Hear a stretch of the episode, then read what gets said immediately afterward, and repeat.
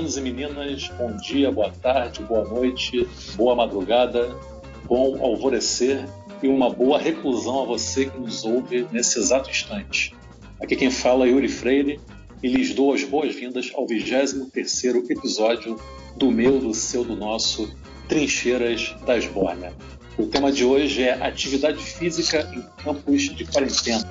E para nos auxiliar nessa missão, temos a retumbante honra receber em nosso programa ele que é um verdadeiro estandarte da cultura Bush Fitness. Senhoras e senhores, Leandro Siqueira. Leandrão, apresente-se. Brasil quer te ouvir, a hora é essa. Bom, boa tarde, dia. Enfim, vocês estiverem ouvindo, boa noite, pessoal. Estou é, muito feliz de estar aqui. É, vocês não têm noção quanto vocês me entretinham enquanto eu ia viajar para dar aula. Cara, saía episódio, eu ia escutando no período de viagem, assim. Às vezes que demorava eu até ficava meio pistola, mas estou é, muito contente de estar aqui. Muito obrigado pelo convite. Quer que eu me apresente? Faça sim, sim. Manda bala. Bom, meu nome é Leandro Siqueira e eu acho que a parte mais importante que eu gosto de, de falar quando eu me apresento é que eu sou comunista. Maravilha. Acho que isso está isso tá acima de qualquer outra coisa.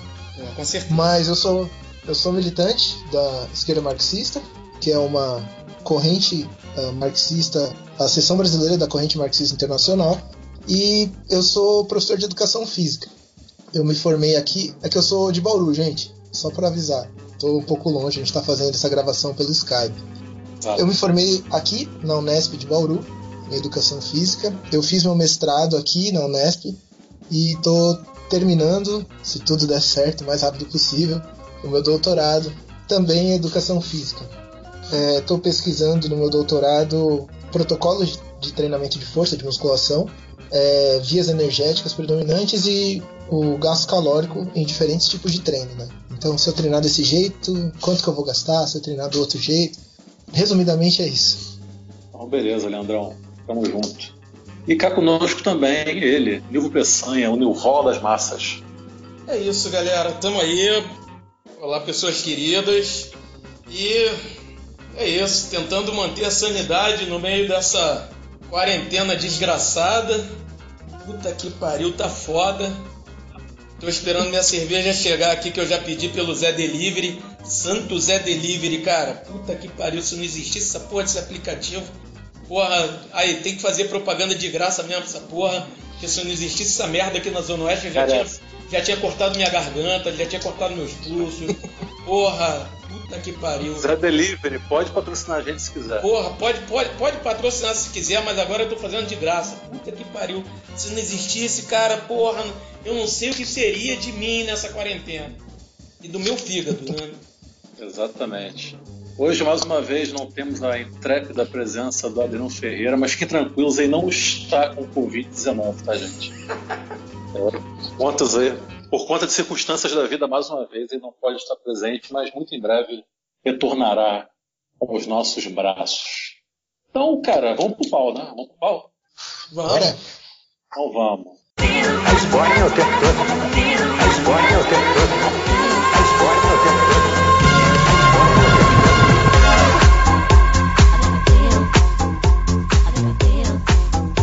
Mensana incorpore sano ou em bom português, mente sã, corpo são. Assim escreveu o poeta romano Juvenal em sua Sátira 10, escrita em meados do século I. A famosa sentença nada mais é do que a resposta à pergunta: o que as pessoas deveriam desejar da vida? Voltemos ao tempo presente, 2020, tempo de confinamento forçado por conta da famigerada Covid-19 como todo mundo já está absolutamente farto de saber. Como manter uma mente sã e um corpo são num contexto tão árduo e estressante? E mais do que isso, como compreender a extrema relevância de encarar a atividade física como um elemento indispensável às nossas vidas, principalmente se levarmos em conta que estamos no Brasil, país em que aproximadamente 47% das pessoas com idade adulta não pratica qualquer tipo de atividade física, segundo dados da Organização Mundial da Saúde, sendo, portanto, o país mais sedentário da América Latina. Leandro, sobre o alto nível de sedentarismo do cidadão brasileiro, você acha que isso possui relação com a forma pela qual a educação física é encarada pela maior parte das pessoas, no sentido de ser vista como uma área do conhecimento humano menor ou menos importante em detrimento de outras? Bom, uh, vamos partir do, do início, né, que eu acho que é o mais importante. É, a OMS ela usa um termo, vou ter que corrigir aqui, a Organização Mundial de Saúde, que existe uma, existe uma diferença entre atividade física e exercício físico. Atividade física é todo tipo de movimento corporal que qualquer um de nós faz. Então, enquanto a gente está mexendo o mouse aqui, a gente está fazendo uma atividade física. Isso todo mundo faz. Né? É, pessoas que se deslocam no espaço fazem atividade. O problema é realizar essa atividade com um objetivo pré-estabelecido de melhora do perfil biológico, corporal, de saúde. E aí a gente tem o exercício. São coisas diferentes. É, com relação a, ao sedentarismo no Brasil, né, e, é, a gente precisa entender que as pessoas praticam exercício quando elas têm tempo. Infelizmente, a, a, gente discute isso frequentemente, o acesso que as pessoas têm ao tempo livre, o tempo de nenhuma obrigação que elas deveriam praticar qualquer atividade de lazer e também exercício, é cada vez mais reduzido. E esse tempo, né, as pessoas por não ter acesso, é, o trabalho ocupa muito tempo, as obrigações do dia a dia, o deslocamento ao trabalho, o deslocamento de volta. E aí você pega os trabalhadores das grandes metrópoles, quanto tempo eles têm disponível para dar uma corrida? Para ir numa academia, para. Enfim, você pensar que são oito horas de trabalho por dia, pelo menos uma e meia para ir, uma e meia para voltar, mais umas três de obrigações diárias.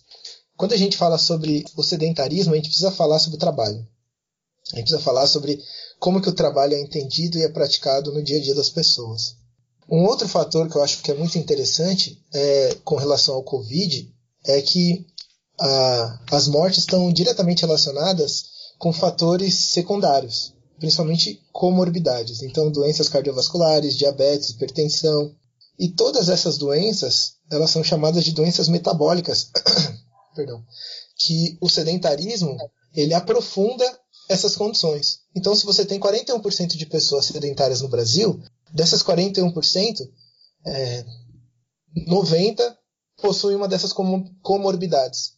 Então, a gente está tratando de uma população que é sedentária, que tem doenças que são causadas pela inatividade física e que, devido ao Covid, é, são expostas ainda mais ao risco. E é um perigo gigantesco. Né?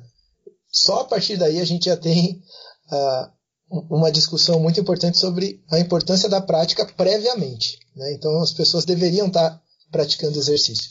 A educação física, como você bem falou, na própria escola, é um tempo livre. O que, que o pessoal espera no dia da aula de educação física? Sair correndo para chutar bola. Isso. Que é, que é, o tempo é o tempo de lazer dentro da escola fora do intervalo. E isso acontece. É, os próprios professores é, de outras disciplinas veem a educação física dessa forma. E uh, durante, vou dar um exemplo aqui, na história do Brasil, o exercício físico dentro da escola ou a educação física, ela já teve objetivos muito interessantes. Uh, existiram várias tendências da educação física. Então, durante um período, a educação física higienista, que foi chamada, o objetivo dela era fazer com que o pessoal da escola ficasse forte para quando saísse da escola fosse mão de obra forte para realizar trabalho. Então, basicamente, esse era o objetivo: você fazer com que as pessoas saíssem da escola aptas para realizar trabalho manual, trabalho corporal. Uh, também foi muito utilizada para formar pessoas é, fisicamente fortes, resistentes, para contribuir, por exemplo, com as forças armadas. Isso na escola. Hoje, né, que a gente é, é bem mais várzea, mas uh, com o passar do tempo isso foi acontecendo, né? Foi deixando de lado, deixando de lado, e aí, quando a gente vê tanto educação física, eu vi um, um meme muito interessante, né? que educação física, artes, é aquilo que tá que as pessoas estão mais precisando hoje em tempos de quarentena. E é aquilo que é mais deixado de lado em tempos de escola. Ou então visto como algo apenas recreacional, né? Exato, exato. Você, como foi a educação física de vocês na escola? Vocês lembram? Eu era assim, menino, meninos jogam bola, meninas jogam vôlei. A minha foi bem assim. A, a, minha foi mais ou menos, cara. Teve um período, um período que era bem assim, né? Meninos jogam bola, meninas jogam vôlei. É, mas depois é, fizeram. A, a, depois, quando, quando deram uma melhorada no centro esportivo, não essa melhorada que foi feita agora, né, há pouco tempo, é, há pouco tempo que eu digo, não, né, não há pouco tempo, porque de um tempo para cá o centro esportivo aqui, aqui em Campo Grande ele está totalmente largado, né? Mas, é, mas na, na minha época que eu estudava, é, teve um período em que eu comecei a fazer a educação física no centro esportivo. E ali eu cheguei até a jogar basquete e tudo mais. E aí foi, foi bem bacana, foi legal. É, existiam tempos em que as aulas de educação física vocês deviam fazer exercício, né? Então, quem fizesse mais flexão, mais abdominal, tinha melhor nota. Então, quem fazia mais, quem corria mais, quem era mais veloz. Só que isso já faz bastante tempo. Hoje, é, de um tempo para cá, a educação física, infelizmente, tem se resumido ao quarteto mágico, que é o futebol, o vôlei, basquete e handball, né? Mas... Sim, eu diria que de uns 20 anos para cá, pelo menos assim, né? Que eu lembro quando eu era criança, já era assim. Sim, sim. E, assim, por eu. É, a, a, minha companheira, ela é professora também. E ela atua na escola. E aí, é, eu não atuo na escola, né? Não atuei. Eu trabalho em um. Eu dou aula numa faculdade trabalho com pesquisa, mas eu vejo ela fazendo umas coisas que eu fico em choque. Eu falo, meu, como que eu nunca fiz isso? Como que eu nunca, nunca me foi mostrado, por exemplo, jogos e brincadeiras indígenas, africanas, tipos de luta que a gente não faz ideia. O meu era, era isso que vocês falaram, né? Futebol pro, pros moleques, vôlei pras meninas e partiu. Não tem nenhum tipo de diversificação, né? É, é. E aí, às vezes, por isso, né? É que eu não gosto de culpar o profissional. Eu acho que para a gente culpar alguma coisa, a gente precisa culpabilizar a estrutura educacional. Mas existe muito isso, né? De você pega a bola, rola a bola. Mas está mudando. Hoje em dia as coisas estão mudando. É, cara, com certeza. A escola onde eu dou aula, por exemplo, é, os professores tentam várias atividades diferentes, né? É, já, já tentaram né, apresentar, por exemplo, foi uma parada bem bacana, onde o professor de, de educação física junto com a professora de inglês, fizeram uma aula interdisciplinar e apresentaram o rugby, né?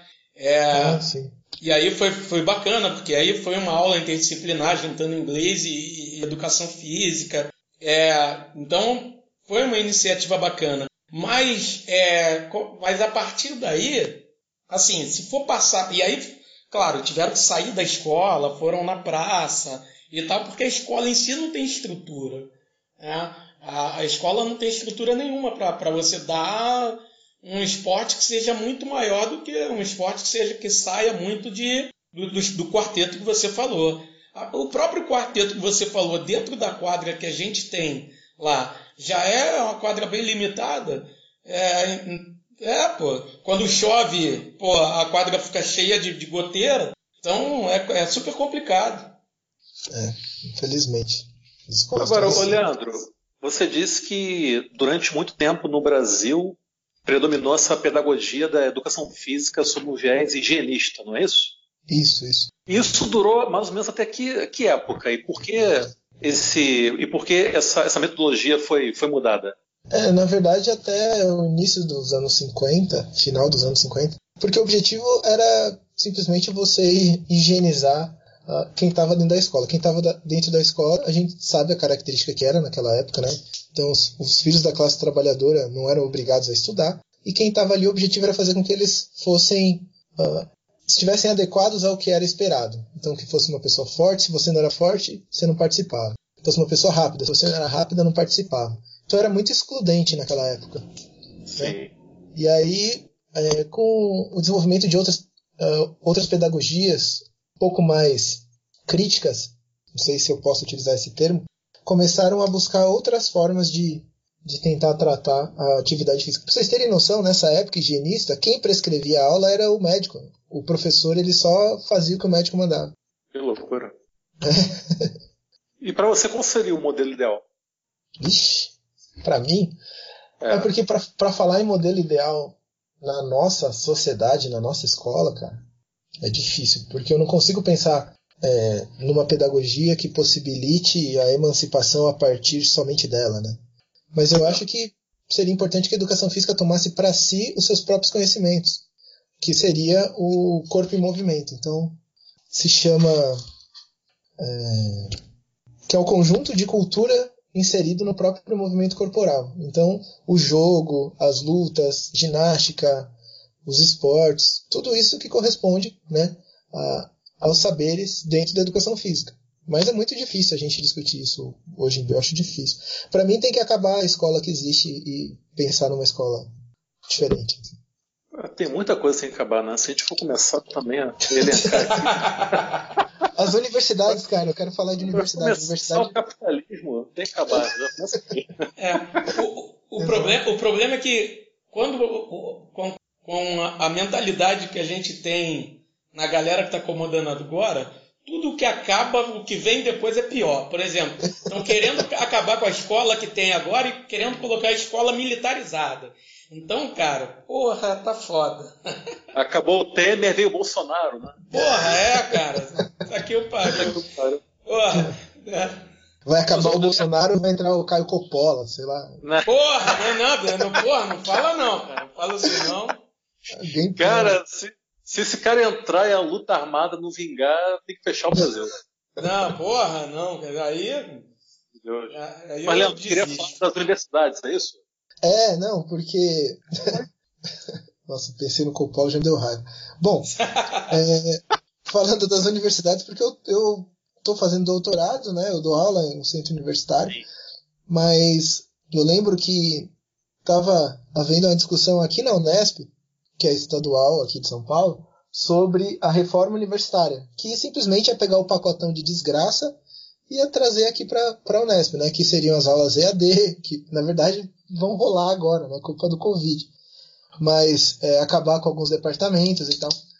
E aí eu lembro que é, fomos participar de uma assembleia, tinham professores, técnicos, alguns alunos e tal. E aí estavam discutindo sobre defender a universidade. Aí eu falei, meu, tudo bem, a gente tem que defender a universidade para que ela não piore. Mas defender a universidade do jeito que está é uma palhaçada. Porque, é, pelo menos fazendo uma leitura de dentro ali, da, com relação à produção, é um absurdo. O, a busca por produtividade científica, a forma como a ciência chega nas pessoas, se aquilo dá para a gente chamar, né, os métodos científicos, enfim. É, eu acho muito, muito precário isso. Eu tô, tô terminando o doutorado aqui, eu tô batendo a cabeça, porque cada página que eu escrevo eu fico mais em dúvida sobre a necessidade disso mesmo. Cada página que você escreve é uma lágrima que cai. Mas. Quantas páginas foram escritas? Foram? foram, acho que vinte e tantas, né? Olha, hoje eu fiquei, uma hoje lágrima eu, já caíram. Eu fiquei hoje quatro horas para escrever, deram quatro linhas, cara. Foi uma tristeza. Beleza. Fala um pouco aí do teu doutorado, cara. Bom, é, eu estou utilizando um equipamento é, chamado K4B2, é um analisador metabólico. É, parece uma máscara do Sub-Zero, né? E aí, enquanto você respira, ele vai captando o quanto de oxigênio você está consumindo, o quanto de CO2 você está produzindo. E com relação à razão de consumo de oxigênio e produção de CO2, você consegue ter inúmeras informações é, com relação ao metabolismo. Né? O quanto de energia você está gastando, se você está fazendo exercício muito pesado, muito leve. E aí a gente está usando esse equipamento para mapear o gasto energético e as vias energéticas de alguns treinos. Então, por exemplo, da musculação. Vocês conhecem treino em circuito? Uhum. Não. Sim. É, você, você faz um exercício sem intervalo de um para o outro, ou um intervalo muito baixo, e tem um intervalo maior no final. E aí depois você repete e repete. Então a gente está fazendo isso com treino em circuito, a gente está fazendo isso com treino com uh, ah, 70% de uma repetição máxima, que é com carga mais alta, e com 35% da repetição máxima, que são cargas mais baixas. Aí a gente quantifica essa carga e vê se tem diferença.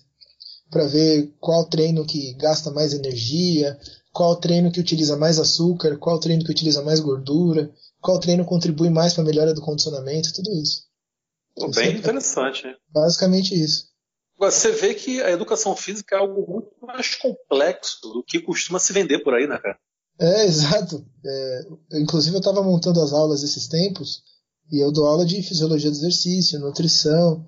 E aí o pessoal perguntando se eu estava usando o, o FIFA para dar aula EAD, né?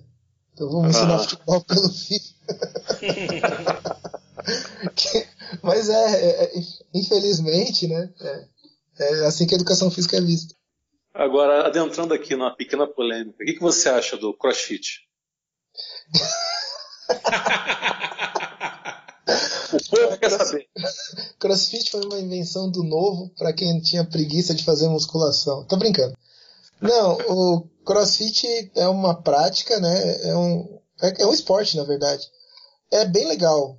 Se vocês já tiveram a chance, é que agora fica complicado, né?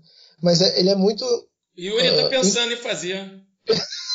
é muito empolgante, porque né, a música comendo solta, barra voando para tudo que é lado.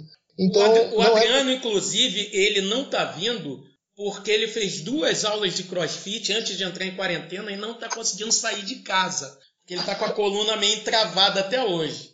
Esse é o problema. Esse é o problema. A gente não queria é... falar, mas.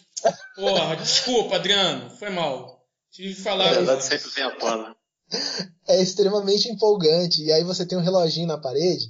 E, por exemplo, se você fizer mais repetição, você tem um. Você é melhor. E aí você chegou hoje no negócio. Aí você quer ir melhor que os caras que estão treinando. Você quer estar com o peso pro alto, levanta o peso acima da cabeça e acontece isso que aconteceu. O problema do CrossFit é porque ele é muito caro, é um absurdo de caro, porque é uma marca, né? E porque é muita gente para pouco professor em sala.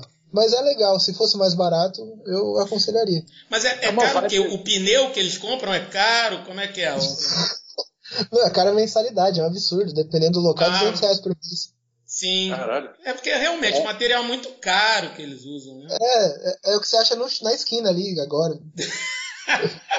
Você pega uma corda, uma corrente. É isso que eu, tô, eu pensei aqui. Mas tudo bem. Só pneu que tem que tomar cuidado, que a galera tá morrendo, né? O primo do porteiro, tá todo mundo morrendo com pneu. Exatamente. Tem vários, tem vários primos. É uma epidemia. Além do coronavírus, tem uma epidemia matando primos de porteiro, cara. É uma parada é, sinistra aí. Quando crossfit. É louco. Agora, Leandro, aproveitando esses tempos aí de quarentena, você acha que não seria uma oportunidade de ouro para os profissionais de educação física poderem é, intensificar o ensino de exercícios físicos para serem feitos em casa e também tentar livrar um pouco essa imagem de atividade meramente recreacional e lúdica da educação física? Bom, é, isso está rolando, né? Então tem vários professores, vários profissionais que eles têm buscado fazer live, postar exercício, postar rotina, e é muito interessante, né? É lógico que isso abre oportunidade, por exemplo, para discutir a presença do profissional e não somente a utilização de um aplicativo, né? E isso realmente é, é discutido. Mas tem muita gente fazendo isso, né? Tem vários pesquisadores que estão fazendo lives para discutir com os, com os professores é, qual a melhor forma de trabalhar em casa, é, será que vale a pena todo mundo treinar? E eu acho que isso é uma informação que também vale tentar trazer aqui, né? Porque eu não sei se todos vocês estão conseguindo, vocês estão ouvindo. Nossa, a primeira vez que eu estou falando essa frase. Cara, minha mãe que nunca momento. imaginou que momento vocês que estão ouvindo isso é, se vocês já treinam, se vocês já são fisicamente ativos, se vocês praticam, porque existe alguns cuidados a serem tomados, né? Eu acho que dá pra gente trazer essa discussão. Leandro Siqueira vou... falando com milhares de pessoas agora. Olha aí. Bom, e você, é... você curte esses aplicativos? Cara, eu acho que é um... existem alguns aplicativos que são interessantes por exemplo, para o professor, para o personal, enfim, é, ter controle. Então, existem alguns aplicativos onde o aluno treina, coloca os dados do treino, e aí o professor tem acesso ao treino do aluno. E aí, remotamente, você consegue controlar as variáveis do treinamento. Então, você vai colocar mais peso, você vai fazer mais rápido, mais devagar, tudo isso. Eu acho isso super interessante. Agora, também existem aplicativos que têm todos os exercícios e você tem que seguir o que está ali escrito. Isso eu acho muito complicado, porque o aplicativo não sabe as suas limitações, não sabe as suas capacidades, não sabe se você está com dor no quadril, no joelho, enfim. Eu acho que existem boas ferramentas e péssimas ferramentas. Então, resumo da ópera, é um bom quebra-galho. É. Ó, bom, o que, que vocês têm que fazer hoje, em quarentena? Vocês têm que buscar é, se manterem fisicamente ativos para um, manutenção do condicionamento de vocês. Vocês não vão ficar mais rápido, mais condicionado, mais forte, não vai causar hipertrofia, o braço não vai ficar monstrão em casa. O que vocês podem fazer é treinar para impedir a perda, treinar para melhora do, do, psicológico de vocês, gente, porque a sensação de bem-estar devido à produção de neurotransmissores é extremamente eficaz e também uh, devido à sensação de cansaço. Às vezes o ócio é tão grande que vocês podem ter insônia, podem uh, ter crise de ansiedade. Tudo isso, o exercício, devido ao gasto energético, diminui o risco, né? Porque a gente sabe que ficar em casa esse tempo todo, eu tô com. O meu filho vai fazer quatro meses agora, eu tô saindo de casa parecendo que eu tô no apocalipse zumbi. Eu só saio para ir no mercado uma vez por semana e volto. Então, assim, eu e minha companheira, às vezes a gente dá umas bate-cabeça aqui muito louco, umas crises. E aí o que a gente faz é treinar. Então eu comprei umas faixas de borracha, umas, é, uns tensores, e aí o que a gente faz é utilizar o peso do corpo, fazer agachamento, polichinelo, isso no apartamento, né? A gente está fazendo o que dá. Mas é isso, é fazer o que dá. Agora, você tocou já num, assunto aí que eu até ia comentar agora, né? Essa coisa, né? De se exercitar para diminuir ansiedade, estresse, etc. O que eu ia te perguntar, na faculdade de educação física, vocês chegam a estudar alguma matéria relacionada à psicologia, algo do tipo? Porque é uma, uma relação direta né, entre você se exercitar fisicamente isso melhorar a tua condição psicológica, né, até pela liberação de endorfina, etc. Não é verdade? Sim. Na verdade, nós vemos isso em fisiologia do exercício, né? Nós temos psicologia do esporte, mas a psicologia do esporte ela é voltada, por exemplo, para trabalho em conjunto com o psicólogo na preparação de um atleta. Nossa, que aí são coisas, são coisas diferentes. Mas sim, a gente estuda neurofisiologia, que está relacionada principalmente à produção dos neurotransmissores. Né? Quando você começa um exercício, você estimula o sistema nervoso simpático, inibe o parasimpático, você fica mais apto aos estímulos, você fica mais suscetível aos estímulos externos. E o exercício traz esses benefícios. Né? É, porque eu acho que é um aspecto da, da educação física que deveria ser mais difundido, né? Sim, sim, mas é, eu acho que isso devia ser discutido, inclusive, entre os militantes de esquerda, né? O, cara, eu não, já devo ter comentado com você, eu escrevi três episódios para fazer um podcast, mas nunca saiu do papel. E o primeiro é, era com uma amiga minha, que ela é psicóloga, e tratar exatamente isso, sobre a saúde mental e a prática de exercício em militantes de esquerda. Falta muito pra gente isso, cara. Muito. Então, você acabou antecipando o meu próximo tópico, né? Então vamos cara, lá. Você... Não, não, isso, estamos aqui para isso. Foi até bom. Você, além de profissional da educação física, um valoroso militante na causa comunista. Inclusive, o Leandro esqueceu de comentar, mas ele é o criador da página Centralismo Democrático é top demais. Página Nossa, maravilhosa. Eu não falei isso, cara. Como que eu não, não falei falou, isso? Tu esqueceu. Tu falou? Não falou, não. Não, não falei, então, cara. Aí é, não falou, não. Não falou, não. Facebook, Nossa, Twitter, Instagram, é, já basaço aí, ó. Centralismo Pô, Democrático e mais. Procurem por essa fantástica página. E, cara, assim, puxando aqui de cabeça, né, o único, pelo menos que eu me lembro, o único revolucionário marxista que eu me recordo de já ter escrito algo dentro dessa temática foi o Mao Tse Tung, né? Que, aliás, era um dos textos mais antigos dele, que ele escreveu em 1917, quando o Partido Comunista Chinês sequer tinha, tinha sido fundado. É um texto chamado Um Estudo da Educação Física. Inclusive, vou até ler aqui um trechinho dele, que eu achei Nossa, bem pera, pera, deixa eu me preparar, porque eu vou até me preparar para chorar, para tirar a roupa, ah. porque esse negócio é maravilhoso. Beleza, vou ler aqui um trecho. Depois eu vou disponibilizar na descrição do nosso episódio esse texto do, do camarada Mal. É o seguinte: sem o corpo não haveria virtude nem conhecimento. Aqueles que entendem isso são raros. As pessoas enfatizam o conhecimento ou a moralidade. O conhecimento é certamente valioso, pois distingue o homem dos animais. Mas onde o conhecimento está contido, a moralidade também é valiosa. É a base da ordem social e da igualdade entre nós e os outros. Mas onde reside a virtude? É o corpo que contém conhecimento e abriga a virtude. Assim sendo, meu camarada Leandro, como é que você avalia essa relação entre a militância comunista e a atividade física? E além disso, você acha que é coincidência que o único revolucionário marxista a tratar do assunto tenha sido um asiático? Ou isso converge com a visão oriental a respeito do tema? Cara, que, que frase, né? Que, que isso está muito relacionado à, à, filosofia oriental. Acho que a gente chegou a conversar sobre isso previamente, mas, Sim. por exemplo, a, a filosofia oriental sempre trabalhou muito bem a questão do físico e o metafísico, né? Então sempre se, se buscou elevar todas as capacidades físicas para em conjunto atingir as, o máximo das capacidades metafísicas ou espirituais, né? Então nós temos desde a China, no Japão, Coreia, na própria Índia, o desenvolvimento de inúmeras práticas para melhora do perfil físico, as próprias artes marciais. Isso também ocorreu na filosofia grega, né? Então, o Platão, ele é, desenvolve aquele pensamento dos reis filósofos, né? Que eram as pessoas Sim. que atingiam a máxima capacidade intelectual, espiritual, que o espírito era isso, e a máxima capacidade física, né?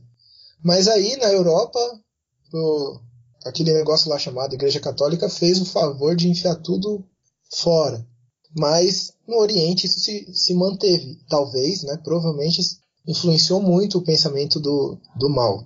É, o Marighella ele fala sobre isso, né? Marighella ele fala da importância de preparar o nosso corpo, Verdade, de se manter forte. E inclusive na música dos Racionais eles colocam um trecho que é necessário se esforçar para combater, subir e descer por barrancos, né? É, é muito é interessante. Escuto é muito essa música. Né? É, escuto muito isso para treinar, viu, gente? Caso vocês estejam sem ânimo, bota essa música e treina pensando que vocês estão pisando na cabeça de alguém.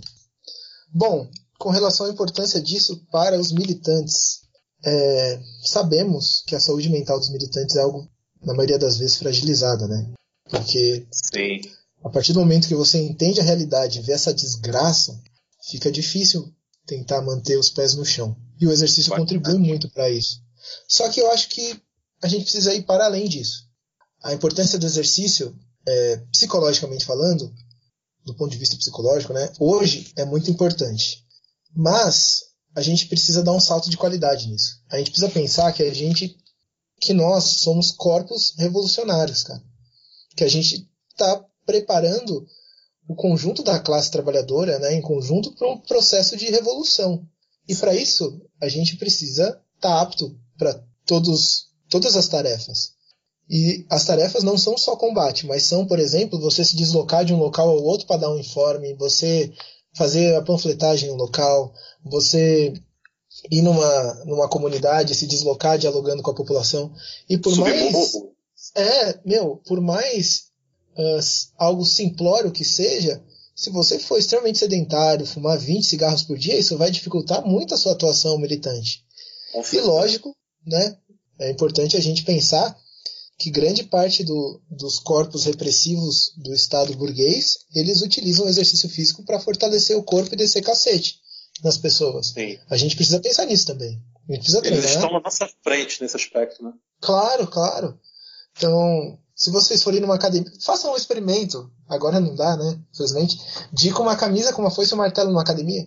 Eu fui, a camisa da Bolshe Fitness, que fizeram, é sensacional. É uma foice e um martelo é um halter, assim. E eu fui treinar com ela. E aí o pessoal olha torto, muito torto. Não, não falou nada, né? Mas olha muito torto. E a maioria a gente sabe que tem um pensamento racionário, as pessoas que treinam, por incrível que pareça. É lógico que nós temos grandes exemplos aí, né? De pessoas que treinam. Uh, mas, infelizmente, o pensamento, não sei se dá para usar o termo hegemônico, da musculação ainda é um pensamento é, reacionário. E a gente precisa treinar para vencer isso. Né? Sim, a academia é um ambiente reacionário, majoritariamente Sim. falando. É. E não é coincidência, né, cara? É. Isso exato. deixa claro como que a militância de esquerda, de uma forma geral, realmente é desleixada quanto a isso, né, cara? Quanto à prática muito, do, dos exercícios muito. físicos. A gente vê aquelas imagens que realmente são, são vexaminosas, mas às vezes representam mesmo que eles pegam um militante de esquerda lá da Fefeleste com com flor na barba.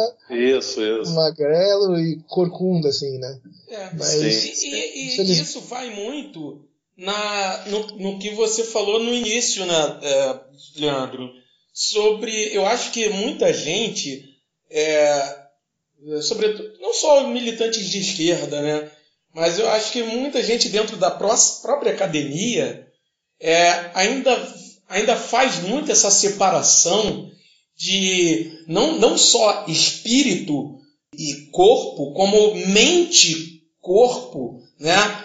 É como se o cara que, que vai se dedicar muito ao intelecto, né? muito a, a um, ao pensamento intelectual, ao pensamento acadêmico, ele necessariamente tem que se descuidar ou necessariamente não, não pode, não tem que deixar tanto, não disponibilizar tanto tempo para atividade física, né? É, e assim como as pessoas que a, né, aqui, aqui o pensamento ocidental, o pensamento, a herança do pensamento teocêntrico, como você mesmo falou da, da Igreja Católica, deixou isso, né? As pessoas que vão lá e, e, e professar sua fé acabam é, negligenciando a atividade física, a, a, negligenciando o cuidado com o seu corpo. E aí as pessoas acabam, sendo tanto de um lado quanto de outro, as pessoas acabam esquecendo que está tudo interligado. Mente, espírito e corpo, está tudo interligado, não é, cara? é, nós somos um, um, um, é, é, tudo um ser só. Né? Nós somos um ser que, que precisa estar em equilíbrio. Né? Se não houver um, equilíbrio entre, entre todos esses, esses entes que habitam nesse ser, né? não, não, não dá. E aí eu acho que é, muitos, muitos militantes de esquerda acabam entrando, caindo nesse erro. Né? É o famoso onde você malha, malha na biblioteca, né? Isso. Isso. é exatamente isso. E é um erro, né? Com o mundo é material, né? O mundo é matéria. Cara, acho que vai dar, vai dar porrada em fascista com uma enciclopédia Barça? Porra, é, é. Porra. É esse nome, negão. É. Na hora do enfrentamento, você tem que estar preparado. E quando a gente fala em atividade física, né, exercício físico, a gente também está incluindo aqui artes marciais, né, cara? Exato, exato. E, cara, infelizmente ainda, eu tô falando isso porque eu, eu pratiquei por muito tempo jiu-jitsu, pratiquei karatê muito tempo e infelizmente também a maioria da, das pessoas são reacionárias. E inclusive eu parei de treinar karatê, treinei acho que seis anos e parei devido a isso, porque um dia é, eu tinha parado, tinha dado um tempo devido às pesquisas.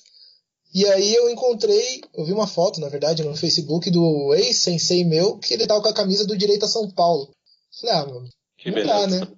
Não dá. E eu acho que é importante tentar buscar uma rede, é, é algo que eu acabei de, de ter essa ideia, buscar uma rede de professores, de senseis, de mestres, que sejam minimamente progressistas. Não estou nem falando comunista, né? Sim. Mas que, que você não se exponha. Acho que é muito importante. É isso, cara, eu né, lembro. Cara? Eu, eu, eu, eu fiz, eu fiz uns, uns cinco meses, é, não, foi, não foi muito tempo, porque acabou, acabou alterando meu, meus horários na escola e aí eu né, acabei me embananando todo. É, mas eu, fiz, cheguei a fazer cinco meses de Muay Thai. É, e, e, nesses cinco meses eu fiz uma, uma academia aqui no bom bairro de Paciência. É, e aí, pô, cara, eu.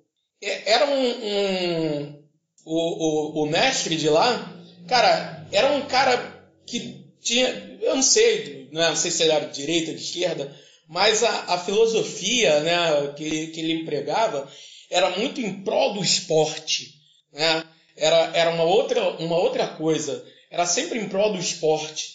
É, até na hora de, de colocar a, a, a, luta, quando ele via que tinha alguém, né, um, um, dos lutadores passando do limite, uma agressividade maior, ele tirava e pedia para né, o cara ficar um pouquinho mais no canto, pensar um pouco mais e tal. Então é, a coisa era sempre em prol do esporte, era uma coisa muito mais salutar. Cara, e depois eu tive que sair, como eu falei, aí fui malhar numa academia mais perto de casa, fui pensar, aí fui ver. É... Posso falar que a academia era de Ah, pode, né? Não sei. Enfim, é, aí fui, fui dar uma olhada.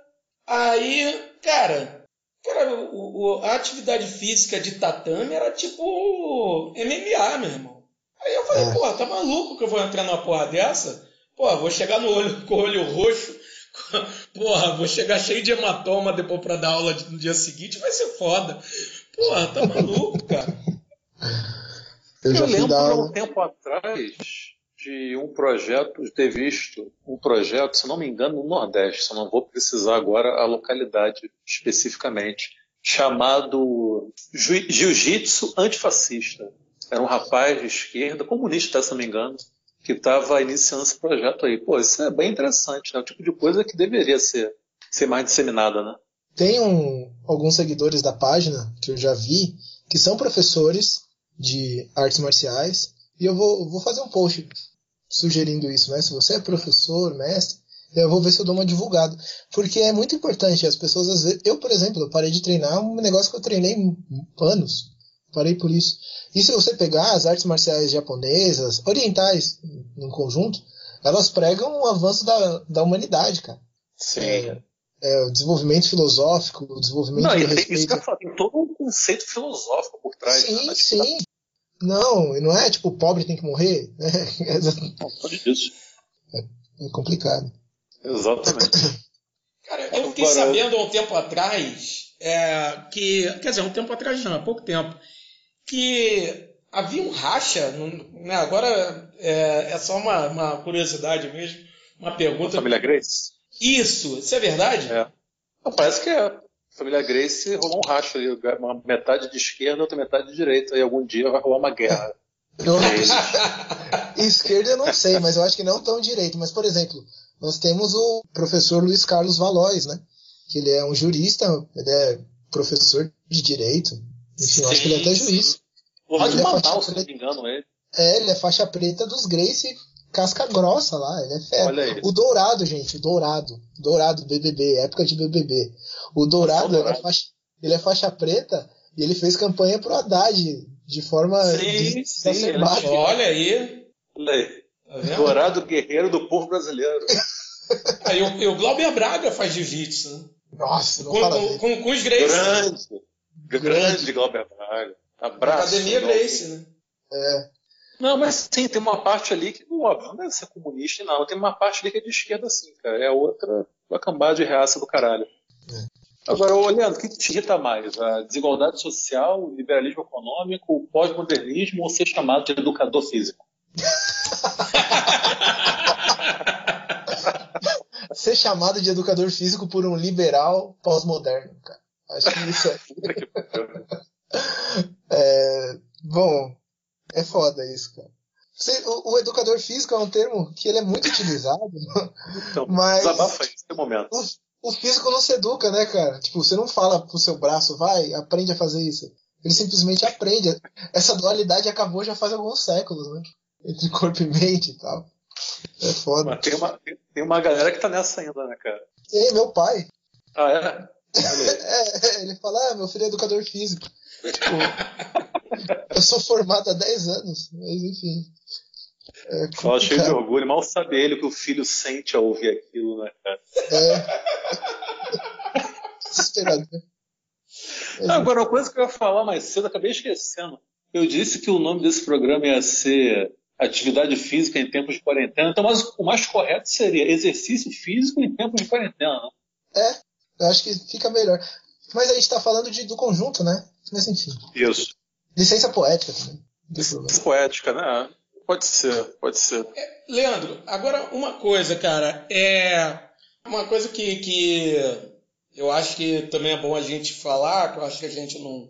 Né, se, se a gente chegou a citar, foi falado, não, a gente não se aprofundou, eu acho que é uma boa a gente falar um pouco melhor, que é a questão da, da obesidade. Né?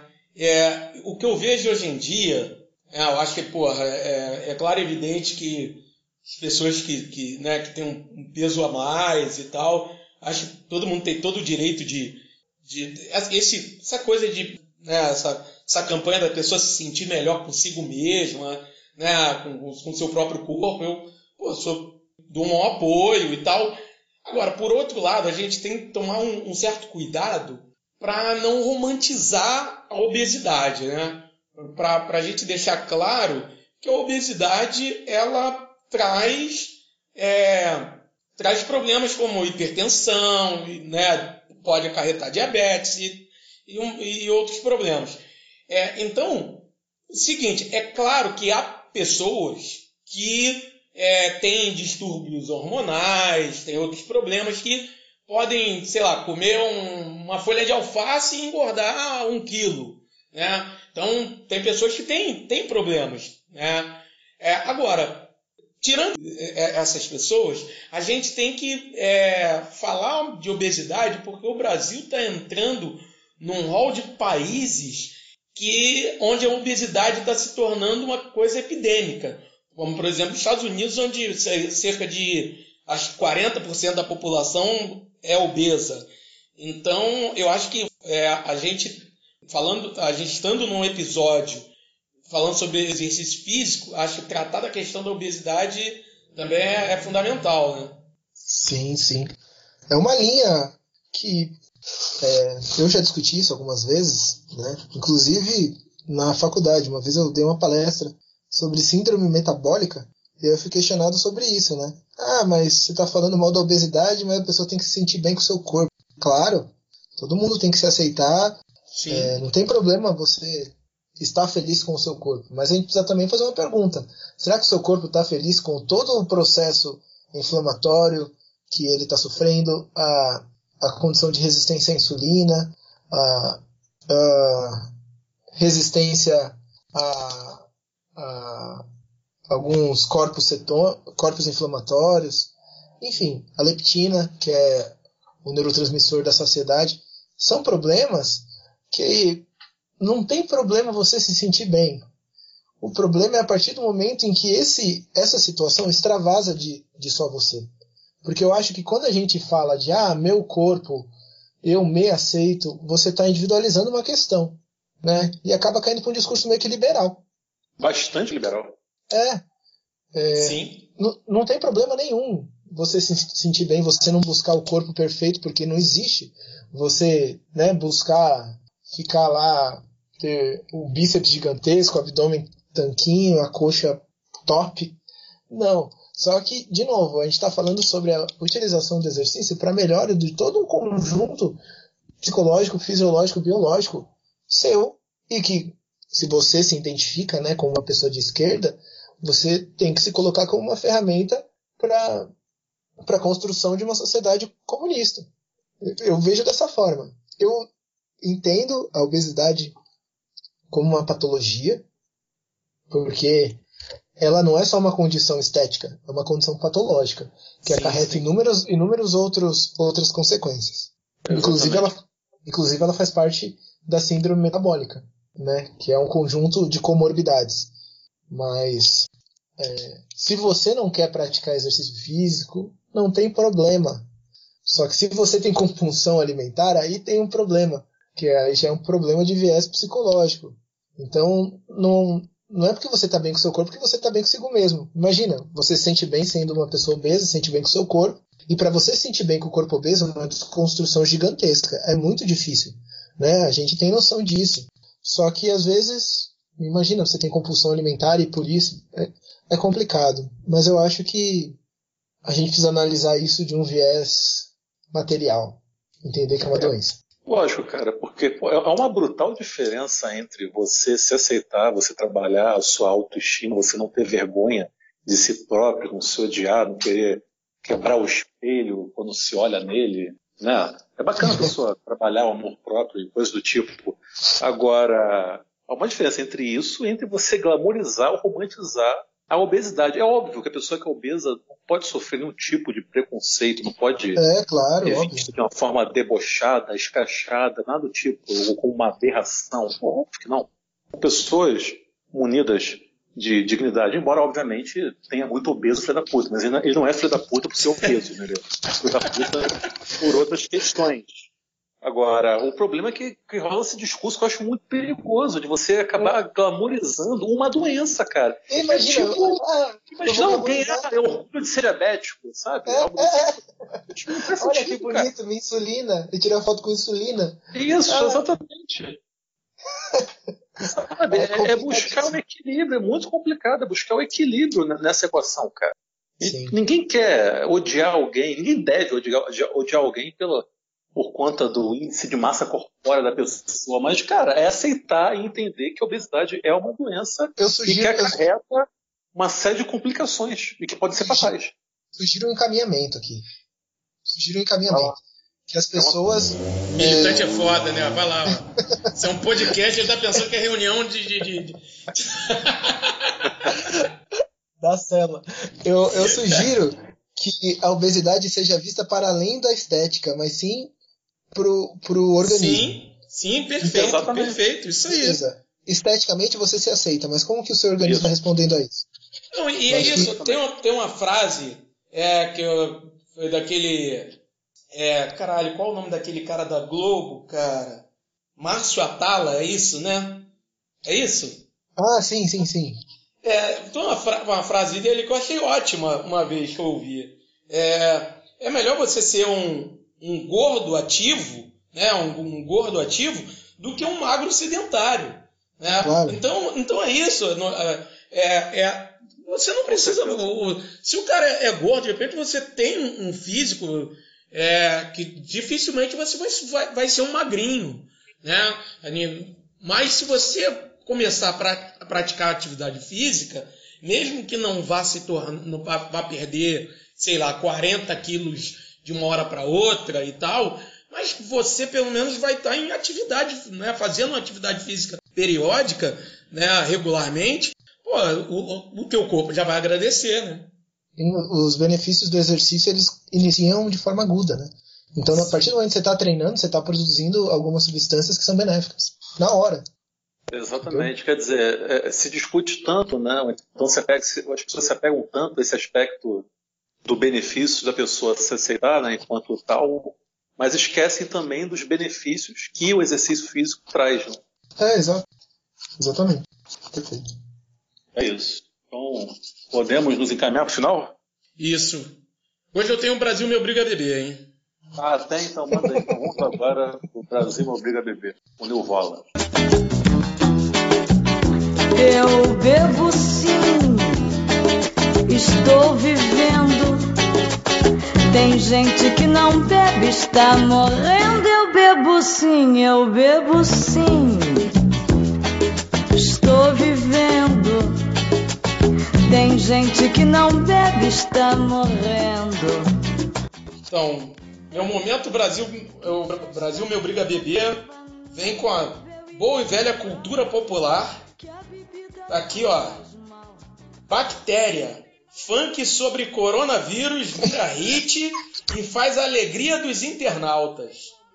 Gravado na Uruguaiana, no centro do Rio, por um camelô intitulado MC Raiban, a música se tornou um dos assuntos mais comentados no Twitter nesta quinta-feira. né? A gente tá gravando hoje, quinta-feira, dia. Que dia é hoje mesmo? Dia 2 do 4 de 2020. Dia 2 do 4 é aniversário de Edmundo, né? Um beijo aí, Edmundo.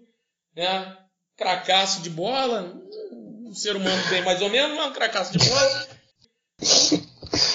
Ai, Deus. Mata aí, MC Raiban né? Cara, MC Raiban, porra, metendo um já um, um funk que já virou um clássico, Bactéria sobre o coronavírus aí, um grande hit. Então vocês já podem aí correr aí, correr atrás aí e se maravilhar com essa, essa grandiosidade da cultura popular. Cara, meu sonho é morar no Rio de Janeiro. Não tem como. Um dia eu moro aí. Será recebido de braços abertos, sem dúvida alguma. Então, Leandrão, faz teu jabá aí, bicho. É contigo mesmo. Nossa, verdade. Bom, gente, vocês estão ouvindo toda a gloriosa multidão que nos escuta. É, curtam lá, por favor, a página Centralismo Democrático é top demais. Tem no Instagram, no Facebook, tem, tem bastante gente no Facebook, mas ultimamente eu tenho mexido mais no Instagram e no Twitter. no Twitter tá só Centralismo é Top, porque não cabia. É, também tem algumas outras páginas, caso vocês queiram. Né? Tem Bando de Arrombado, é, Superman Bolchevique, e também não podemos nos esquecer, óbvio, da sinistra máquina de memes, né? Que é Verdade. um coletivo de um autores. conglomerado de páginas. Conglomerado de páginas que tem também no Facebook, Instagram e Twitter. É, gente, muito obrigado. Eu estou muito contente de estar aqui. Sério mesmo, eu tô, tô, como eu falei, eu estou mais contente de, de participar aqui, me preparei mais do que em congresso de educação física, cara. Vocês não têm noção. Porque escuto, escuto, vocês frequentemente, principalmente é, quando eu vou dar aula. Então, muito obrigado. Eu acho que é isso. Então, beleza, cara. A honra toda nossa, valeu demais. Foi muito bacana a tua participação. A gente fica muito feliz de ouvir as tuas palavras a nosso respeito. Imensa felicidade de ter você aqui conosco. conosco. Isso, irmão. Tamo junto, valeu. Abraço pra todo mundo, abraço pro Neuvola, pro Adriano, é, é, nossas famílias. A, a, a alegria é nossa, a honra foi nossa de gravar contigo. E eu queria rapidinho, é, Yuri, desculpa te cortar, só fazer uma coisa. Ah. Queria retirar os elogios que eu fiz ao Zé Delivery, e a gente gravou o episódio inteirinho. Os filhos da puta não vieram entregar a porra da cerveja, cara. Tá certo. Tá certo. Zé Delivery, que decepção, hein? Decepção. Foda. Fica aí, fica a indignação aí, nosso camarada Nilvala. Hashtag. É, gente, valeu, um abraço. Até a próxima. Valeu. Até. Valeu, valeu, Leandro. Fé. Um recado aí do MC Raiban pro meu povo brasileiro, tão sofrido, amado e guerreiro.